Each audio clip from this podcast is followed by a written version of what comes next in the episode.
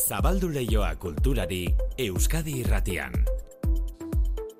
Manu etxe sortu, Arratxaldeon. Baita zu ere inigo. Antzerki gintzan urte zurte indarra hartzen ari da lautan iru Bilboko Euskal Antzerki jaialdia. Bai, antzerkia Euskaraz eta Bilbon. Seigarren urtea du lautan iru jaialdiak. Euskarazko antzerki lanak dira, antzesten dituztenak eta pieza laburrak dira. Hie dira berezitasunak Euskaraz eta labur.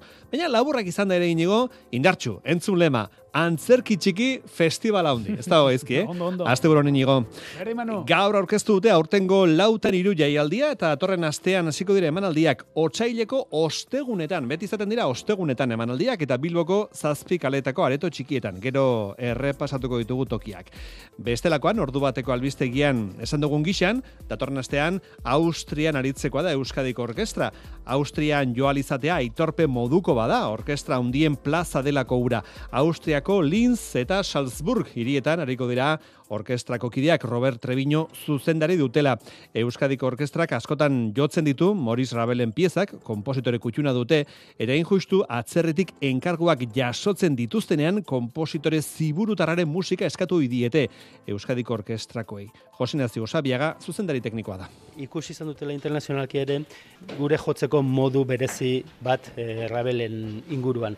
Orduan Austriatikan, Salzburgotikan ere ikusi zuten hori eta Polonian bertan esan zuten mesedez ne dugu hau jotzea zetizuek modu berezian jotzen zuten. Eta orduan hortik dator eta bueno, inbo oso importantea da guretzako Salzburgo bezalako plaza oso garrantzitsu batean hain repertorio potente eta internazionala jotzea. Aipatu ere. eta Euskalduna, aipatu du Sabiagak Polonia, ia zein justu Euskadiko Orkestra Polonian ibili zelako. Astebura badator eta liburu bate esku artean hartzeko normalean baino denbora gehiago izan genezake, astenetan jaso dugun liburu parea, Nina Alberg, kazetari frantziararen liburu bat euskaldera ekarri du Josu Zabaletak azken Amazona izenburua jarri dio.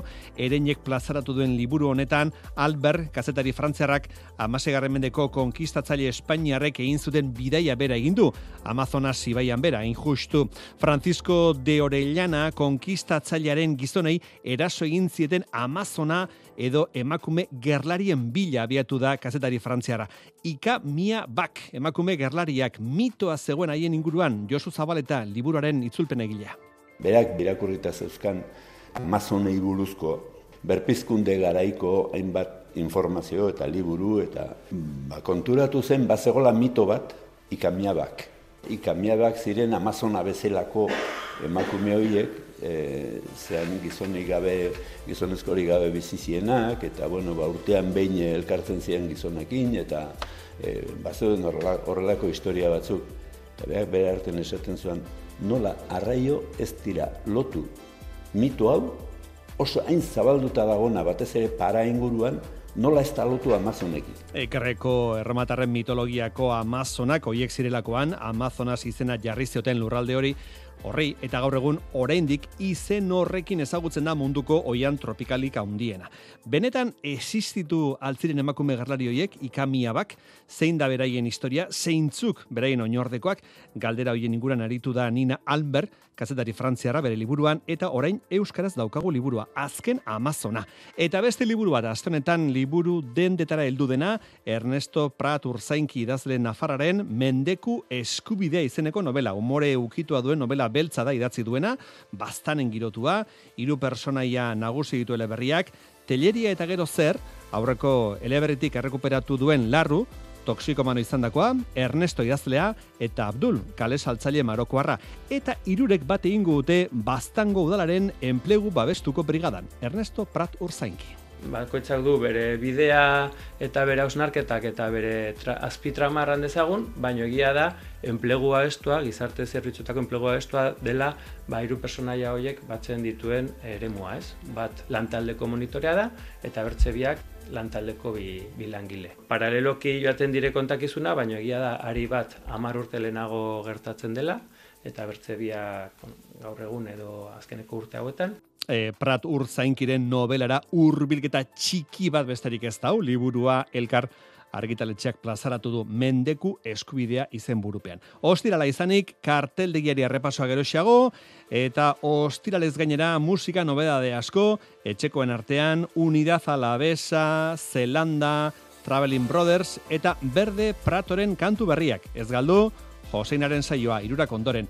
Baina aurreko ordu erdia ere ez da makala izango. Euskadi irratian, kultur leioa. Manu Etxezortu.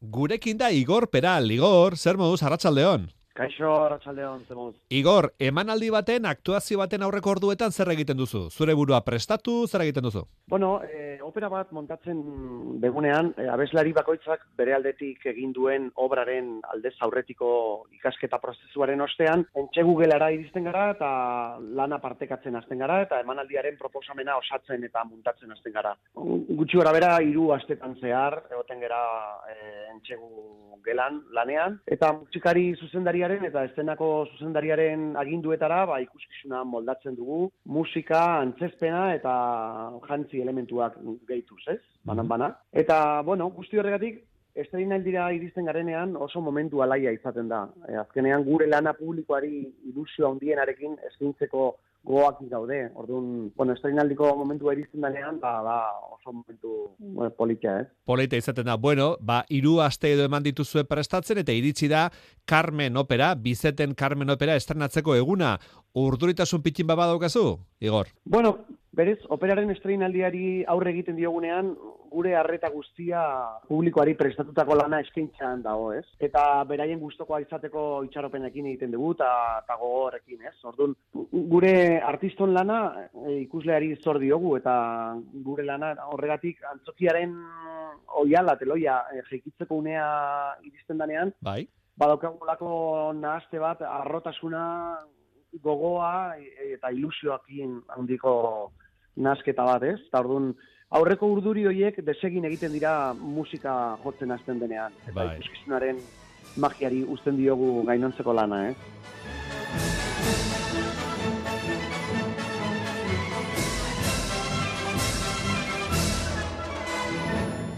Aze indarra duen bizeten Carmen operaren hasierak gaur eta igandean iruñeko baluarten eskainiko dute bizeten opera ospetsua eta kantarien artean hariko da Igor Peral Nafarra. Berala segiko dugu Igorrekin izketan opera ezagun honen gaurkotasunaz, gaurkotasuna handikoaz eta berak bertan duen paperari buruz.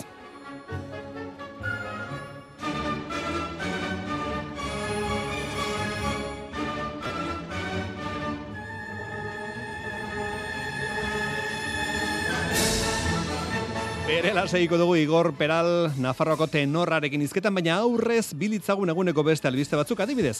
Otsailarekin batera lauta niru antzerki laburaren jaialdia dator utxik egin gabe, aurtengoa seigarren edizioa da eta lau ostegunetan hilaren sortzitik hogeita bederatzi arte luzatuko da.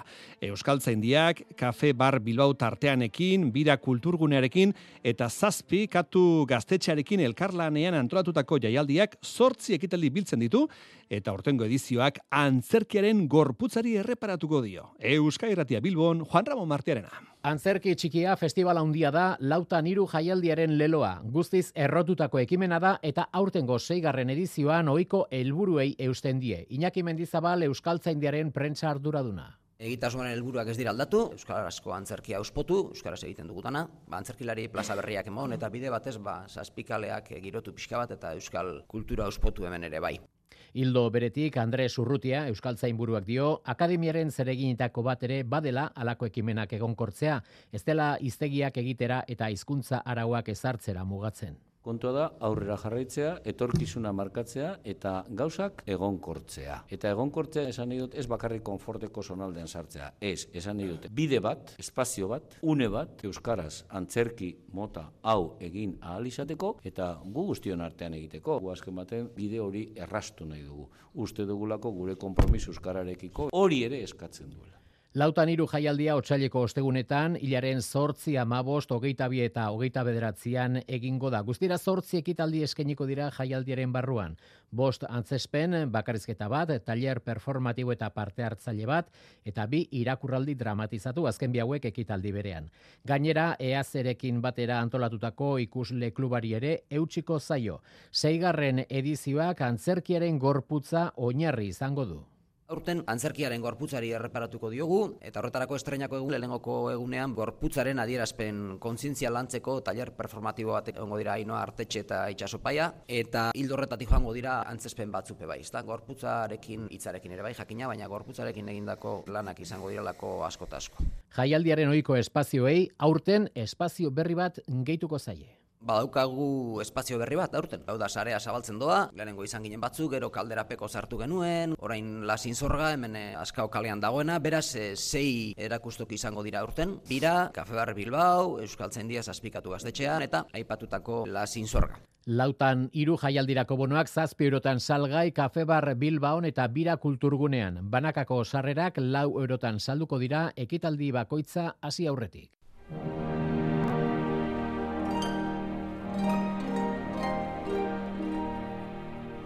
Euskadiko orkestra da, entzuten ari garen hau. Esan dugu lehen datorren astean Austrian izango direla, lau konzertu eskainiko ditu orkestrak. Eta beste beste, entzuten ari garen hau eskainiko dute, Reinhold Glier Sovietararen orkestra eta harparako konzertua. Gaur eman ditu orkestrak bira honen xetasunak eta orkestraren entzeguan sartzeko aukera ere izan dugu. E, Mailu Odriozola, kanpora ateratzeko gogoz ikusi aldituzu orkestrako kideak? Bai, gustora eta aldi berean ardura handiarekin izan ere, oso garrantzitsua da Euskadiko orkestraren txat nazioarteko bira hau. Joan den urtean, Poloniara egindako bidaiaren ondotik dator Austriarako hau, hasiera batean pandemiako urteetarako hitzartuta zegoena. Linzen eta Salzburgon lau kontzertu eskainiko ditu orkestrak eta nabarmentzekoa da, Salzburgon musika klasikoari dagokionez, Europako aretorik garrantzitsuenetakoan joko dutela. Jose Ignacio Usabiaga Euskadiko Orkestran zuzendari teknikoa da. Oso importantea da guretzako Salzburgo bezalako plaza oso garrantzitsu batean hain repertorio potente eta internazionala jotzea, eta Euskaldun ere. Izan ere, Rabel izango da, Austriarako prestatu duten errepertorioaren zutabeetako bat. Rabelen interpretazio berezia egitea lortu du orkestrak, eta hori balioan jarri dute Europako programatzaileek. Pandemia garlaian gra- grabatu genitun bi diska importante Rabelen repertorio sinfoniko handia. Eta Rabelen repertorio sinfoniko handia aposto importantia izan zen ze e, internazionalki orkesta handiek jo izan dute eta orduan zen, bueno, eta guk ze aportatzen dugu e, internazionalki dena jo duten repertorio honetan. Bueno, asunto izan da, e, diska horiek garapen importantea izan dutela eta ikusi izan dutela internazionalki ere e, euskal kutsua, euskal gure jotzeko modu berezi bat e, Rabelen inguruan. Orduan Austriatikan, Salzburgotikan ere ikusi zuten hori Eta jaso dute, bertara joateko gonbitea. Jo izan dugu ere lehenagotikan lintzen ere, Brunner Hausean, e, Danubion ertzean, eta hor kontzertu bat, eta gero hiru kontzertu ditugu e, Salzburgon. Bi herritan programa potentea daramagu, orkesta potente bat, eta bueno, programa oso interesgarria, arpista bakarlari batekin. Xavier de Maestre izango da arpa bakarlaria, ginastera eta gier musika gehien obrak interpretatuko dituelarik. Zuzendaria Robert Treviño orkestraren zuzendari titularra izango da. Honek ere nabarmendu du bira honen garrantzia. Egindako lanaren emaitza da hau eta garrantzitsua da Europa mailan Euskadiko orkestraren kalitatea balioan jartzea. Eun lagun inguruk hartuko du parte Austriako bira honetan, otxailaren seian linzen egingo dute leheneko geldialdia, eta ondoren Salzburgon otxailaren zazpian, zortzian eta bederatzian kontzertu bana eskainiko du Euskadiko Orkestrak.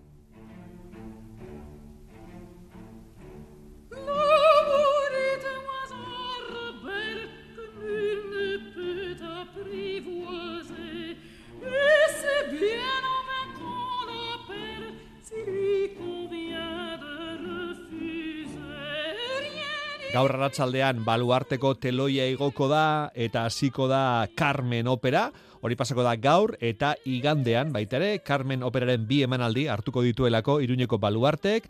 Monte Carloko operaren ekoizpena da, Jean-Louis Grindaren zuzendaritzapean, Iruñan ikusita entzungo dugu Carmen opera, eta Igor, Igor Peral kantaria da, tenorra da, eta zure personaia da, El Remendado. Nolakoa da zure personaia, Igor? Bueno, remendadoren pertsonaia Dankairorekin batera eta Mercedes eta Mikaelarekin batera, Mercedes eta Mikaela dira zigarrogileak, Carmen bezala, eta bostak, osea, kasu hontan Remendado, Dankairo, Mercedes eta Fraskita, Carmenen lagun taldea osatzen dute, ez? Mhm. Eta Carmenekin batera, bostak elkarrekin kontrabando lanak egiten dituzte. Begira. dira esan genezake garai hartako bide lapurrak bezala, eh? Eta beren bizitza gogorrean, beraien biziraupena bilatu behar dute, eta beti agintearen bizkorretara aritzen dira, ez? Eta, bueno, hor ibiltzen dira beraien eguneko gauzak ba itzen e, aurrera teatzeko, ez? Bostak elkarrekin aritzen dira Carmen eta eta beste bost kontrabandista eta bandoleroak. Elkarrekin aritzen dira lanean eta eta bueno. Lanean edo aldutena egiten bizimodu aurrera teratzeko, ezta? Hori da. Hori da. Zer Baina, bueno, oso, oso, oso pertsonaia jatorrak dira, ez dira, ez dira hola pertsonaia grisak. Beraien artean oso harremana bizia dakate eta, bueno, Carmenekin erlazioa beti oso oso estua da eta eta bueno, beraien artean boldatzen dira bata bestean onduan, ba guztien artean aurrera ateran izateko, ez? Bai, batu du Carmen e, Igorrek, hain justu ba Carmen opera delako eta Carmen da protagonista nagusia.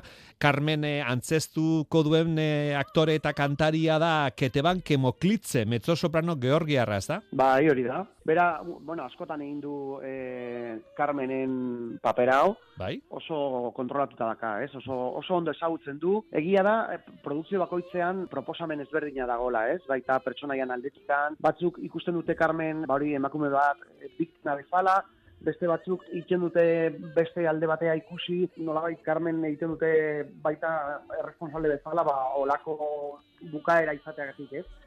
Bueno, produkzio bakoitzak ikuspuntu ezberdin bat ematen du, Ematen baina dio. berak askotan egin du pertsonaia hau eta bueno, oso ondo ezagutzen du. Bai, bueno, esan dugun gixan orduan Carmen da Keteban Kemoklitze, mezzo soprano Georgiarra, Alejandro Roy, tenor austriarrak jokatuko du, zera, beste personaia nagusia hain justu on Jose, eta gero e, bi protagonistoekin batera beste bederatzi bakarlari arituko zarete holtzan, hoietako hiru abeslari nafarrak zarete, zu zeu, Igor, Nerea Berraondo, Tandoni Sarobe, ezta? Eta baita Andrea Jimenez ere. Vale, hori ere nafarra da. Bai, lau, lau abeslari nafar, eta gero badago aktorearen paper bat, mila espazia egiten duna, Javier Holtza, eta bera baita iruñakoa da bai. Opera hitz egiten dugunean, ba, operaren mundua ezagutzen ez duen jende asko pentsatzen du oso genero zaharkitua dela, oso iraganeko kontua dela, baina gaurkotasuna eta aktualidadea beti daukate operek, ezta? Bai, denok daukagu, nik uste badaukagula eh, lan hori. Alde batetikan, beste mende bateko obra bat, gaur egun publikoari eskaintzeko eta gaur egungo publikoak nolabait empatia sentitzeko eta eta hurbileko historia bat dala sentitzeko, ez? Baina bereziki kasu hontan nahikoa da Carmen operaren argumentua irakurtzea eta baita eh, Merimeren novelaren argumentua irakurtzea ba, eh, aski da argi eta garbi ikusi ahal izateko Carmen bere askatasunean bizitzeko borrokatzen duen emakume bat dela, eh? Novela idazten danean, bide sortzirun da berroita bostean, Merimeren novela argitaratzen denean. Tamalez, gaur egun ere, emakumeek generoaren biktima izaten jarraitzen dute, ez? Eta gaur egun agertzen zaigun Carmen hau, eta bizetek idatzi gintzun Carmen hau, beste mende bateko emakume bat da, baina guztiz gaurkoa. Mm, Bere bizitzak eta bere ezbeharrak, bere bikotekidearen Don Joseren eskutik hile egiten danean, soritzarrez gaurko historio bat eh, izaten jarraitzen du, ez? Gaur egun feminizidioa, eh, feminizidioa egiten dugu, eh, nolabaiteko gaitz eh, soziala bezala, ez? Eta tamalez, hau ez da hau ez dago bat ere urrun obra hauek argitaratuak izan zirenetik, ez?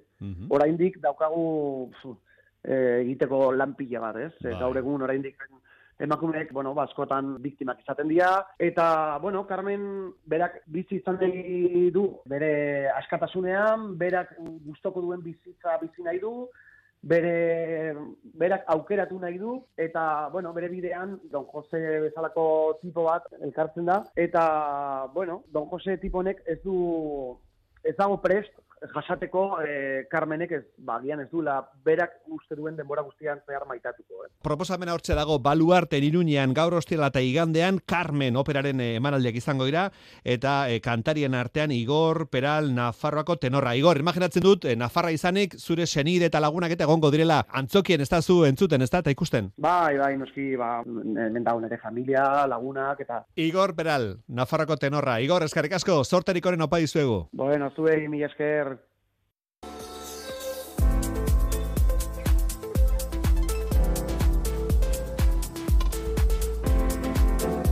Euskadi irratian, kultur leioa. Gipuzkoako foro aldundiak eta kutsa fundazioak Katapulta Tour Gipuzkoa ekimenaren bederatzi garen edizio orkestu dute. Amar artistak parte hartuko dute aurtengo katapultan. Aurten formatu txikiko musika eta arte estenikoen programa izango da. Haino agirre konte guzu?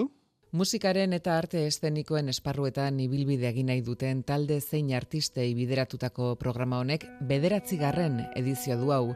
Aurten eunda berrogeita bederatzi proposamen jaso dituzte. Hogeita zortzi proiektu orkestu dira arte estenikoen arloan eta eunda hogeita bat musikari dagokion atalean. Nabarmentzekoa da Euskarazko proiektu asko aurkeztu direla urten, laro geita iru, eta emakumeen partaidetzak ere gora egin duela. Katapultaren daialdira aurkeztu diren proiektuetako irurogeita amarretan parte hartzen dute emakumeek. Goizane Alvarez, kultura diputatua.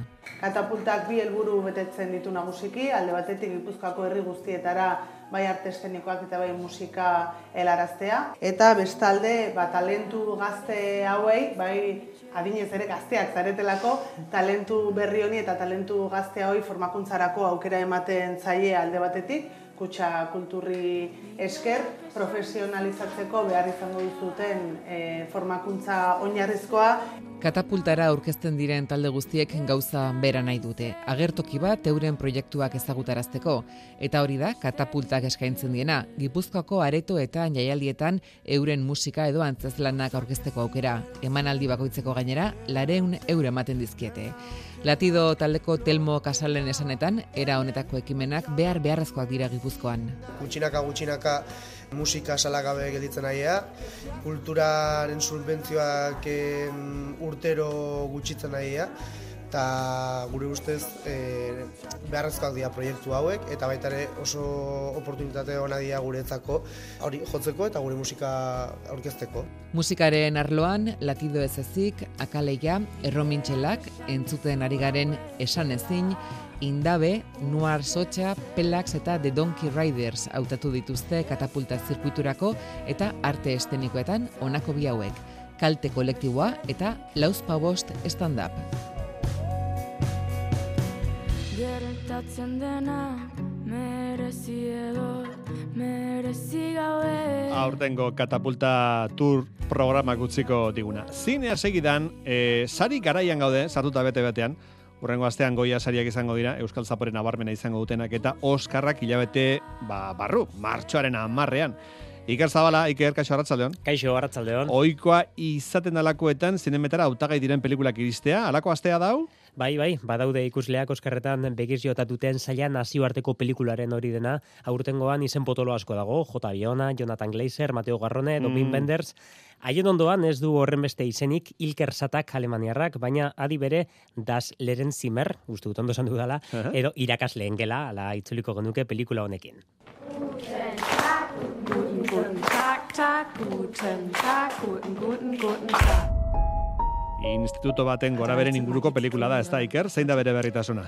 Ba, esango genuke bere tonua dela. Oroar instituto barrean ematen den historioa da. Nerabeen eskuntza kontuak dira atzekaldean, baina funtsean thriller bateta sari garela esan genezake. Ardatza bere lehen irakasle lana duen neska da, idealismoz beteta dagoena, tupust egingo du instituto hortan ematen den lapurreta batzuekin, susmoak, leporaketak, aurre juskuak nahazpilatuko dira, eta idealismo eta teoria guztiak bakain bere etorriko zaizkio. Kamerak ezin egona izango du bere gizarte esplorazio hortan, alakoetan ohikoa da, dardeen anaien erreferente hori aipatzea, mhm. instituto batek eskaintzen duen iturri emankor hortatik edaten du pelikula alemaniarronek, azteko gomendietako bat da. Baina ez bakarra, e, tonu oso bestelako izango du, bastarden pelikulak, nahiz eta hau ere, Europako iparraldetik datorkigun. Ludvig velkommen til Halgos. Du vil forsøge at dyrke heden. Aurrekoa historio garaikideak genuen bete-betean iker, onakoak iraganera begira jarriko gaitu, ezta? Bai, ama garren mendera inzuzen ere, bastarden filma dugu. Nikolaj Arzel, Danimarkarrak zuzendua, Venezian izan zen, zail ofizialean, zinemaldeko perlak zailan ere ikusi genuen, nola beteko western eskandinaviar batetaz, ari gailen ginela esango genuke, gerra gizon zurrun baten historioa da, Mats Mikkelsen ezaguna da, bere antzeslea, Danimarkako iparraldeko lurralde arrotz eta malkartxura joango da, patata hortu bat, jartzeko ambizio xumearekin. Edo nola, bertako jauntxo kasikearekin eh, egingo du, nolabait eh, topaketat, tupuste egingo du berarekin, eh, gizon krudel eta ankerra da, eta inguru basati honetan, alako batalla simboliko bat emango da, bizitza ulertzeko bi ereduren artean, forma klasiko eta zuzenak dira, Nikola Jarzelek erabiltzen dituenak, historio gordina da, violentzia eta tentsioz betea. Bueno, bete egiten dugu gonbidapena zinera joateko. Juan, zinera, ze pelikula interesgarri asko dago. Jakina, hauek eta? Beste batzuk, eh? Hauek, eh, bueno, nolabiteko bilduma atxoa baino ez dira. Bueno, asteburu onona pasa, Iker. Zuk ere bai. Bi este bi apunte azkar ere bai, Gasteizko Artiu Museoak erakusketa berria ireki du, edonor denok inorrez, Euskal Herriko arte hezkuntza instituzionalizatzeko prozesuak izena darama erakusketak, eta hain zuzen, irurogeita emezortzetik, laurogeita maikara bitarteko zenbait proiekturi arreta berezia eskaini die Artiu Museoko erakusketa berriak eta beste proposamen bat ere bai, kaso honetan iruñeti datorkiguna, gaur arratsaldetik aurrera, irureundik gora ilustrazio beteko dute, ziudadelako mistoen pabiloia, Euskal irudigileak hogei urte, erakusketari esker izango da. Euskadiko ilustratzaile profesionalen elkarteak antolatutako erakusketa da. Erakusketan belatz, spray, idoia iribertegi, belatz edo kontxa pasamar bezalako egilen obrak ikus daitezke gainera. Ilustrazioaren unibersoa zeinen zabala den konturatuko da bisitaria iruñako ziudadelan izango da.